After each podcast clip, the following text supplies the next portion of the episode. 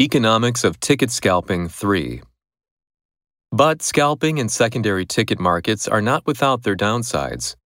Enterprising scalpers may be encouraged to buy up large proportions of available tickets in order to maximize their profits. This is called rent seeking and has been shown to potentially reduce or even eliminate any gains in allocative efficiency. There is also the issue of fairness and whether true fans will be priced out of going to see their favorite performer or team. And then there's the issue that scalpers take away profits that could have instead accrued to the very artists, entertainers, or sporting personalities on show.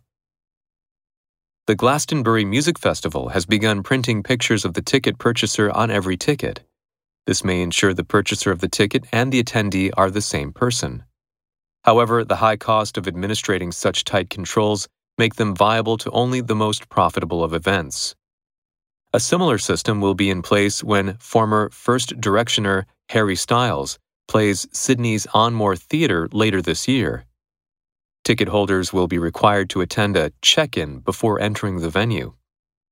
Measures such as these are more likely to inconvenience ardent ticket scalpers rather than deter them.